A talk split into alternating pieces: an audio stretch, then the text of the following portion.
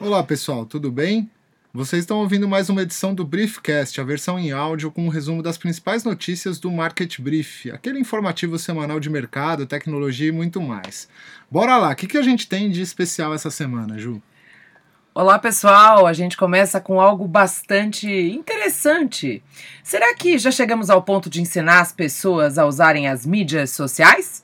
Essa é uma discussão que pode se tornar, já está, né? Muito polêmica. É, a base está numa reportagem do Eu País que fala sobre como essas plataformas estão sendo usadas para desumanizar as pessoas, né? Falando até Uau. por aqui do caso que a gente falou na semana passada do youtuber que humilhou um mendigo e foi condenado por isso.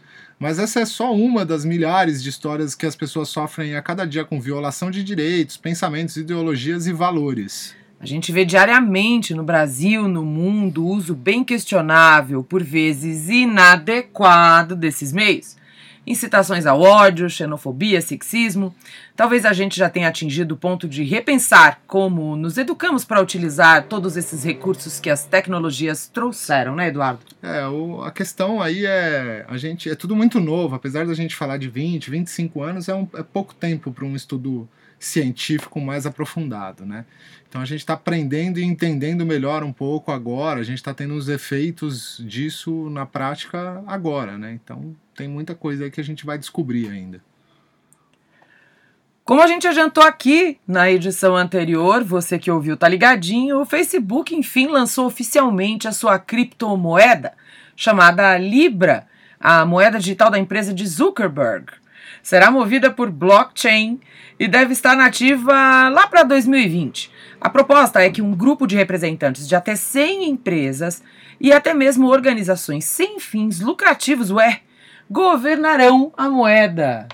Mas ela nem foi criada e já deu ruim, né? o Comitê de Bancos, Habitação e Assuntos Urbanos do Senado dos Estados Unidos agendou uma audiência para ouvir o Facebook em 16 de julho sobre a criptomoeda Libra. O tema central, claro, privacidade de dados da plataforma. Eu acho honestamente que a gente precisa ficar de olho. O mercado financeiro dominante tentou segurar o máximo que, que podia a questão das criptomoedas, mas quando uma empresa dona de uma plataforma como o Facebook, com alcance global de quase metade da população do mundo, é, isso gera um potencial enorme para ganhar escala muito rápido, transformando todo o sistema financeiro global. É bem importante aí a gente ficar de olho nesse movimento. A briga por se tornar uma central de mídia na casa das pessoas não é de hoje, né? Passou pelos consoles dos games, pelos computadores, chegou aos assistentes virtuais de voz. Mas nem tudo é tão simples assim. De novo, a discussão sobre privacidade vem ganhando força. É, o fato é que a Amazon está sofrendo uma série de processos judiciais por gravar conversas das pessoas sem permissão. A pior parte agora é que descobriram que parte desses registros feitos pelo dispositivo são de crianças, o que já gera uma grita natural aí no, no, nas pessoas. Vale lembrar que o mês passado a empresa registrou uma patente que permite que o Alexa, seu assistente de voz, grave tudo o que uma pessoa diz. Mas as novidades não param por aí quando o assunto é a gigante do comércio eletrônico, né? É uma pior que a outra. Eles agora lançavam, lançaram a Pavlok eu disse Pavlok, uma pulseira que aplica um choque de 350 volts quando o usuário abusa em alguns casos. Ah, comeu mais do que deveria? Toma choque! Ficou mais do que deveria na internet? Mais choque! Seria uma referência ao fisiologista russo Ivan Pavlov, que fazia testes controlados em laboratório, o mais famoso, inclusive, com cachorros que deu a base do trabalho do Skinner. Fica aí o questionamento, né, gente? Ai, é. O condicionamento clássico consiste em que algumas respostas de comportamento uh, nós, das pessoas, são reflexos incondicionados, ou seja, são inatas em vez de aprendidas, enquanto que outras são reflexos condicionados, aprendidos por meio do emparelhamento com situações agradáveis ou aversivas. Por meio da repetição disso, é possível criar ou remover algumas respostas fisiológicas e psicológicas, isso em animais e em seres humanos também. Essa descoberta, aliás, abriu caminho para o desenvolvimento do que a gente chama hoje de psicologia comportamental, e mostrou uma aplicação prática, Prática. prática, inclusive no tratamento de fobias, anúncios publicitários, entre outras aplicações da medicina e das ciências cognitivas. Mas será que isso seria realmente preciso se a gente fizesse tudo com a devida moderação? Fica aí pra, fica aí pra reflexão. a gente podia botar música de suspense agora. e você que estava achando que só a molecada pirava o cabeção com joguinhos, nada. A pesquisa Game Brasil, é, realizada pelo Silks Group, Go Gamers, Blend News Research e ESPM, em sua sexta edição, mostra que 66,3% dos brasileiros jogam games independentemente da plataforma. A informação surpreende, entretanto, na idade. A participação de quem tem entre 25 e 54 anos, de acordo com o estudo, é de mais de 60%. O levantamento ouviu mais de 5 mil pessoas em todos os estados brasileiros. É, os joguinhos estão dominando tudo. A gente viu um universo gigante de mães influenciadores nas mídias sociais, mas você já ouviu falar em Dad Influencers? Ei. Os papais agora ganham espaço também. É a nova onda nos Estados Unidos com a evolução dos pais no trato e participação na vida dos filhos bebês. Agora eles estão criando, alimentando perfis em redes sociais que são acompanhadas por milhares de pessoas, porque antes eles não criavam nem alimentavam seus é. bebês. Essa moda pega no Brasil, isso aí é medo, né? É um dos poucos nichos que as mulheres dominam. Aí é. os caras vão lá e querem não, também é, tomar espaço. E é, é, engraçado, porque assim, como se fosse uma coisa. É, na prática eles não ajudam em bosta nenhuma mesmo. Ah, pois é, vou nem comentar. Enquanto isso, o Reino Unido dá um grande passo na publicidade. A autoridade que regula o setor por lá proibiu comerciais e anúncios publicitários que retratam estereótipos prejudiciais de gênero. A decisão aconteceu com base em provas que indicam que os estereótipos podem, abre aspas, restringir as escolhas, aspirações e oportunidades de crianças, jovens e adultos, fecha aspas. O que, que você acha disso? É.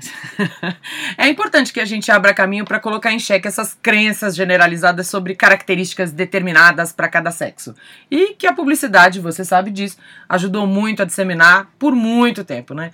Azul barra rosa é uma construção social que já estava mais do que na hora de ser questionada e, acima de tudo, respeitada também. Né? Não dá para negar que tem grandes marcas, falando mais especificamente sobre essa notícia, já vem tentando desconstruir tudo isso, mesmo enfrentando uma boa parcela de rejeição do público, né? O que não dá mais para achar é que lâmina é coisa de macho, que homem de meia idade cantando garotinha com refrigerante em elevador ainda tem espaço, né? Passo a passo, mesmo que lentamente, a gente vai conquistar tudo isso. É um grande avanço mesmo. Um dado bastante curioso foi revelado essa semana. Apesar de todo o avanço no digital e a multiplicidade de dispositivos, as rádios norte-americanas ainda atingem mais gente do que todos os outros meios, inclusive entre os jovens. Que Não é? máximo! É, é, legal, né? A Muito rádio bom. continua líder entre os públicos de 18 a 34 anos e tem uma penetração de 94% no grupo de pessoas de 35 a 49 anos. A mídia preferida para quem tem mais de 50 anos ainda é a TV. Eu vi esses dias e eu achei bastante curioso e, e ri na hora. Alguém falando, infelizmente eu não consigo lembrar a fonte, tá, gente? Me perdoem. Que a febre dos podcasts nada mais é do que os jovens descobrindo que o rádio existe. Seria uma influência direta isso? Doido, né? é, rádio é uma coisa legal, viu, jovens? Corram atrás. Se você ainda não viu, corre lá no Market Brief que tem link para download da pesquisa Panorama Mobile Time Opinion Box sobre o uso de aplicativos no Brasil. Olha é que legal. É uma baita pesquisa bacana, eles têm feito ela com bastante frequência e, e ela traz dados de streaming de música, filmes, séries e mostra também aqueles aplicativos que são os mais populares no Brasil. Agora eu peço licença para os nossos queridos ouvintes para mudar um pouquinho o clima deste humilde podcast. Você já fez uso do ASMR, Eduardo? Já, mas eu não tenho paciência para ouvir aquela mulher falando. Tudo isso é para contar do Mindwell, um novo aplicativo de meditação lançado esses dias.